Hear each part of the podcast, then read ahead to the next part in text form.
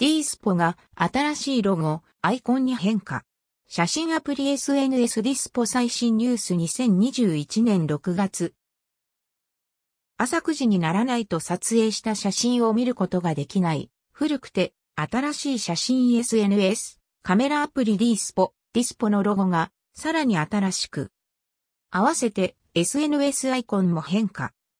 D スポ、ディスポでは日本人のスタッフ採用や目覚ましテレビで取り上げられたりと何かと話題に。過去記事も合わせてどうぞ。